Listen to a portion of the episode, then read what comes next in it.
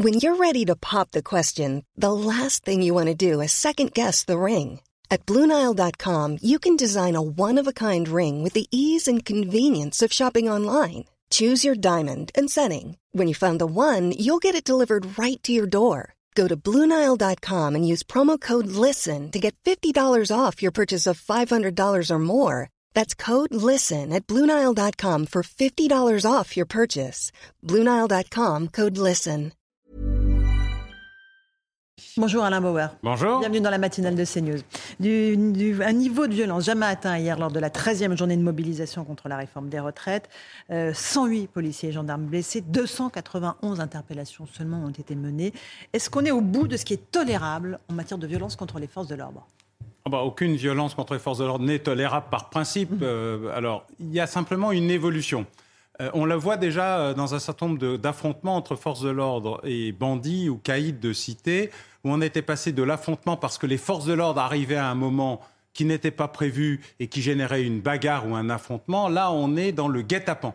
C'est-à-dire l'organisation de manière préméditée d'une agression contre des forces de l'ordre ou des pompiers ou des personnels euh, ou des fonctionnaires euh, euh, civils d'ailleurs, hein, c'est assez large, ça concerne aussi euh, les personnels médicaux, les soignants, les, les postes, bref, tout le service public est aujourd'hui euh, soit attaqué, soit agressé, et parfois de manière préméditée, c'est-à-dire on les attire pour les frapper. C'est quelque chose de nouveau qui change la nature de l'affrontement traditionnel. Deuxièmement, on est aujourd'hui dans une relation entre, je dirais, dans la manifestation, les responsables euh, du service d'ordre et les forces de l'ordre, qui vise à tuer des individus et pas simplement se euh, rebeller contre la force de l'État. Les individus passé- sont les policiers et gendarmes. les on est individus sont hein. des policiers et des gendarmes. Donc on est dans une relation où la violence dite le monopole de la violence légitime de l'État se transforme en capacité à une violence légitimée par une partie des organisations et des manifestants, certains euh, décidant même du mode d'emploi. Vous aviez par exemple à Sainte-Soline, tout le monde l'a oublié, mais c'était cité par exemple par vos confrères du Monde, en arrivant à la manifestation contre les méga-bassines, alors je ne discute pas de savoir si c'est légitime ou pas, hein, c'est un autre sujet, euh, les gentils, euh, les outargues roses, les palourdes vertes ou je ne sais plus quoi, euh, les un peu énervés et puis les très vénères qui, eux, avaient comme objectif de planter le drapeau sur le château de l'ennemi en utilisant des moyens qui étaient des moyens violents et utilisant des moyens violents et des armes dont certaines peuvent tuer. Donc il y a un, une- un changement de paradigme dans la relation entre l'institution, la bataille entre institutions, la société civile contre l'État. Là, on veut attenter et tuer des individus parce qu'ils ont un uniforme. Alain Bauer, est-ce que c'est un moment qui est capable, euh, que l'on peut stopper? Comment le stopper? Est-ce qu'il faut un renforcement des mesures pénales? Est-ce qu'il faut la loi martiale? Qu'est-ce que vous proposez? Non, la loi martiale ou les mesures pénales, enfin, la loi martiale comme les mesures pénales existent. La question, elle est de revenir aux causes des problématiques et pas simplement à la gestion de leurs conséquences. De ce point de vue-là, il y a diverses euh, D'abord, il y a l'utilisation éventuellement de l'association de malfaiteurs en vue de, c'est-à-dire la pénalisation des plus violents dont la volonté homicide est clairement identifiée, qui ne sont pas des manifestants ou euh, des gens qui revendiquent pour des droits sociaux parfaitement légitimes et qui ont le droit d'aller et de venir et de manifester, comme l'a rappelé à plusieurs reprises le gouvernement, le tribunal administratif, le Conseil d'État, même le Conseil constitutionnel dans, le temps, mais dans les dispositifs existants, la tentative d'homicide n'est pas le droit de manifester. Et il y a un moment où il faut bien se rendre compte que euh, ceci n'est pas la même chose. Puis, deuxièmement, il y a un sujet euh, social, philosophique quand on intègre qu'une très grande partie de la population soutient la violence comme un élément légitime de la revendication, parce que l'État ne s'est pas bien comporté dans la manière dont il fait passer sa loi, ni d'une manière pédagogique, ni d'une manière législative, il y a là un sujet très important dans la compréhension du fond fonctionnement d'une société démocratique. Et de ce point de vue-là, l'État, le gouvernement, a aussi sa part de responsabilité. Il n'a pas sa En part de responsabilité dans la violence physique, sûr, mais il a mais sa part de responsabilité dans la violentisation de la société en lui imposant un élément, en ne le faisant même pas voter. Et le problème, c'est assez étonnant euh, qu'on reproche à un gouvernement de ne pas avoir fait voter une loi qu'on ne veut pas. Mais ce qui est important dans ces cas-là, c'est l'emballage. C'est la manière dont on parle aux gens. Et de ce point de vue-là, ils se sentent méprisés, contourné, frustré d'un vote démocratique. Et d'ailleurs, il y a encore un parcours d'obstacles demain avec l'addition du Conseil constitutionnel probablement négatif sur le deuxième référendum, mhm. d'initiative euh, partagée, et puis euh, au mois de juin avec la proposition de loi du petit groupe Lyotte, mais qui est celui qui fait les majorités ou les minorités au Parlement et qui serait capable de faire voter un texte revenant euh, sur la loi, en tout cas à l'Assemblée nationale, qui pourrait apparaître comme une, défaite politique pour le gouvernement, une réussite sociale pour l'opposition. Mais qui ne changerait rien à la loi. Alors, on ne sait pas, parce qu'il faudrait que ça aille au Sénat, qui lui revotera la loi, mais au moins on aura réintégré le processus. Et donc ça veut dire que ça va continuer pendant des mois Ça va durer au moins pendant un mois, oui, je crois que ça va durer jusqu'aux vacances, et qu'au-delà de la mobilisation sociale, du mouvement social, euh, de, la de la violence, la convergence des luttes est devenue la convergence des rages. C'est ça qui a tout changé. Et c'est une rage profondément enracinée dans la société française et qui est clairement identifiée sur un individu en tant que tel et pas seulement le président de la République. C'est Emmanuel Macron qui est directement visé par cette rage profonde des Français, et c'est un vrai problème, euh, parce qu'il n'est pas plus légitime de le viser lui en tant qu'individu que de viser un policier en tant qu'individu, mais il y a là une reconstruction de l'outil démocratique, et de ce point de vue-là, le vote du 8 juin est peut-être un moyen de réenclencher, de réenclencher un processus compréhensible pour les Français, disent, ah bah au moins on a pu voter. Nos représentants on ont est d'accord. Pourquoi un tel rejet d'Emmanuel Macron Les Français ont voté il y a moins d'un an, un peu plus d'un an pour lui. Ils se sentent trahis. Euh, ils se sentent, euh, ah. ils ont été obligés de voter pour lui. Qu'est-ce qui s'est passé La question, c'est ont-ils voté pour lui ou ont-ils voté contre l'autre euh, candidate? Quelle est la nature exacte de l'adhésion à un candidat? Vous savez. au premier tour, on choisit, au deuxième tour, on élimine. donc, on est plus éliminé que choisi. Et puis, le deuxième sujet, il est pourquoi cette réforme alors que l'autre, celle qui aurait permis de rassembler plus de Français, qui aurait permis de trouver plus de soutien. Euh, ce qui est très étonnant, c'est que le gouvernement... la réforme à point La réforme à point qui permettait de gérer les carrières longues, les carrières difficiles, euh, la situation euh, des femmes, des mères de famille, bref, qui résolvait à peu près tous les problèmes possibles et imaginables et qui avait le soutien d'une partie des opposants d'aujourd'hui. Ce qui est très étonnant, c'est que le gouvernement ait autant voulu punir ses soutiens, notamment la CFDT, et renforcer ses opposants en jouant à la fois sur le pourrissement et le durcissement. Alors le pourrissement ne marche pas. Le niveau d'adhésion des Français euh, au mouvement social reste constant et très élevé. Le mouvement de détestation du gouvernement croît.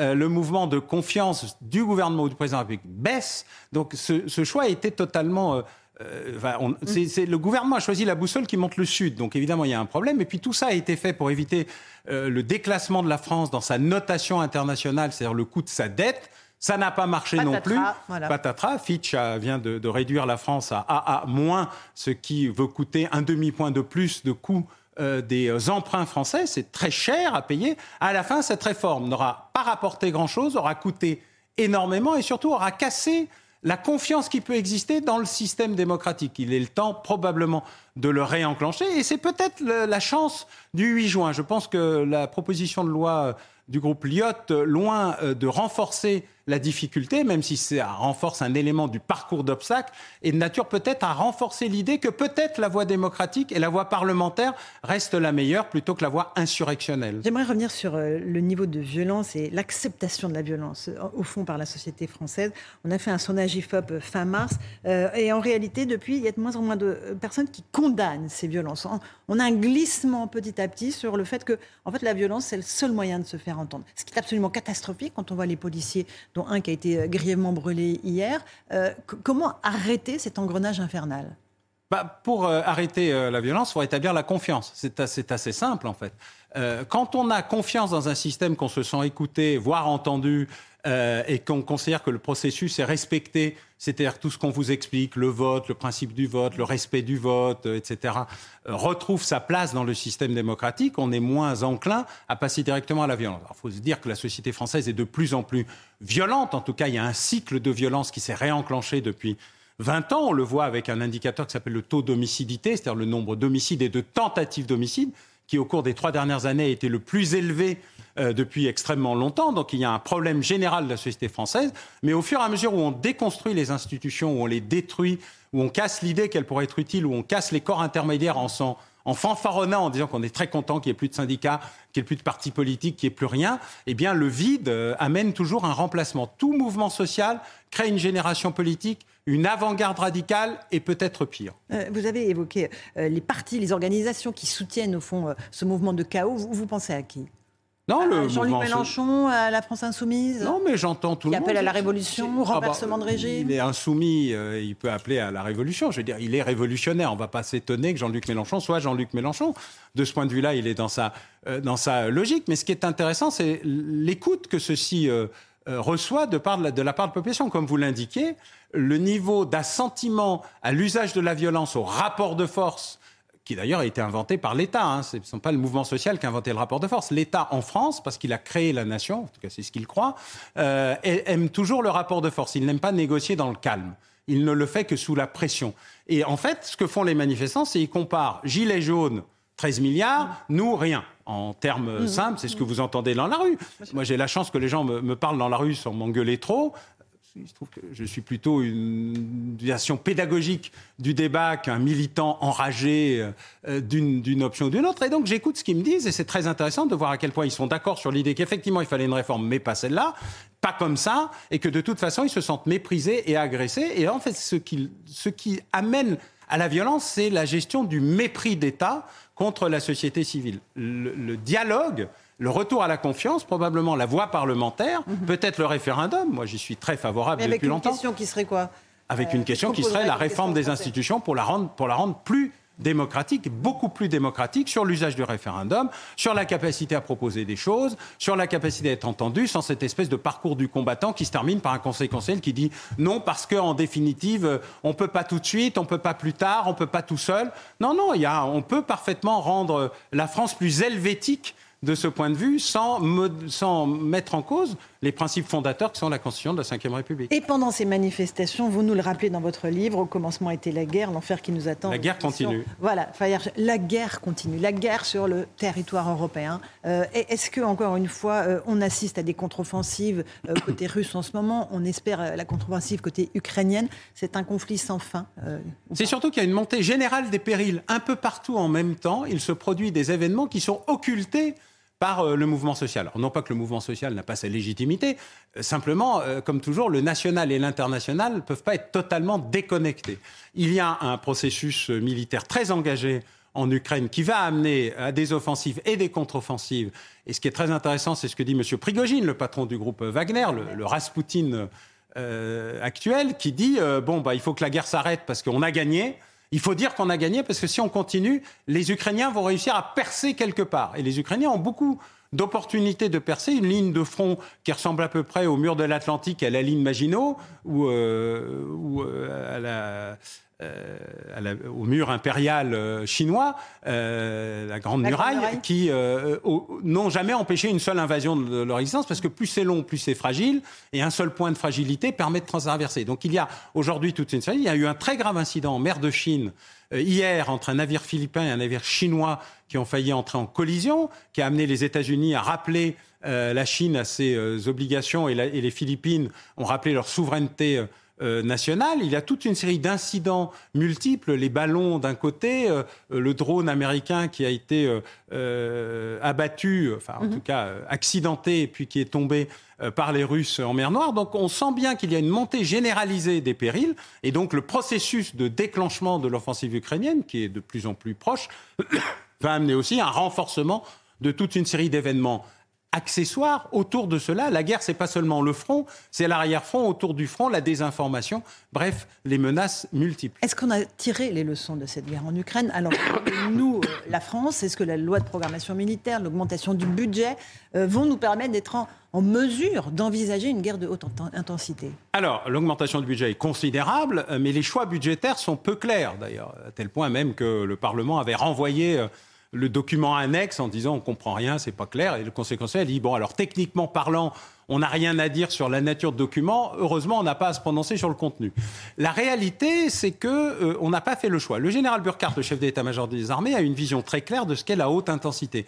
Le problème, c'est qu'il faut maintenant mixer avec ce qu'on appelle la longue intensité. On s'est bien rendu compte que cette guerre elle serait longue, très longue, très très longue, qu'elle consomme des munitions plus vite qu'on arrive à en produire, que nos lignes de production ont été altérées, qu'on a géré nos armées, comme on a géré le sanitaire, le sécuritaire, l'ensemble des services publics, en considérant qu'il n'y aurait plus de guerre et que tout ça est un problème comptable. On est encore aujourd'hui dans l'idée, comptablement, qu'il faut étaler la montée en puissance des forces armées euh, sur un temps très long. Or, euh, en 2035, on sera euh, dans l'après-guerre, je l'espère.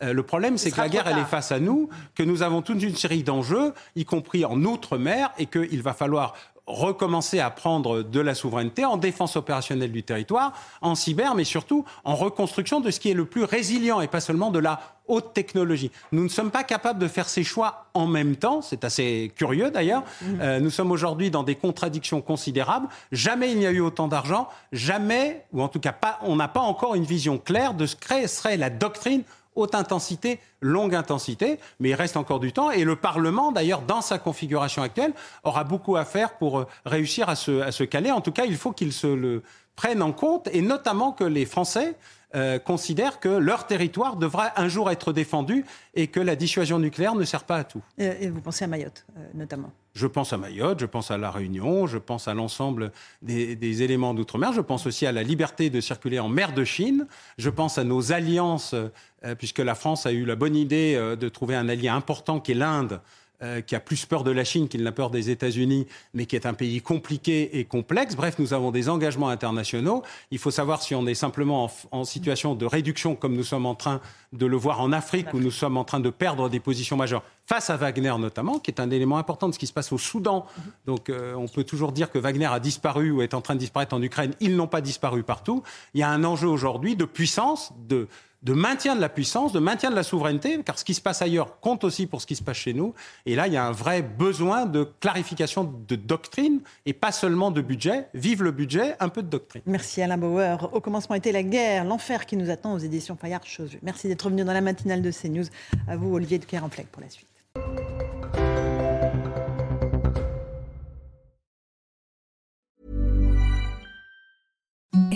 The softest sheets you've ever felt. Now imagine them getting even softer over time. That's what you'll feel with Bowl and Branch's organic cotton sheets. In a recent customer survey, 96% replied that Bowl and Branch sheets get softer with every wash. Start getting your best night's sleep in these sheets that get softer and softer for years to come. Try their sheets with a 30-night guarantee. Plus, get 15% off your first order at bowlandbranch.com. Code BUTTERY. Exclusions apply. See site for details.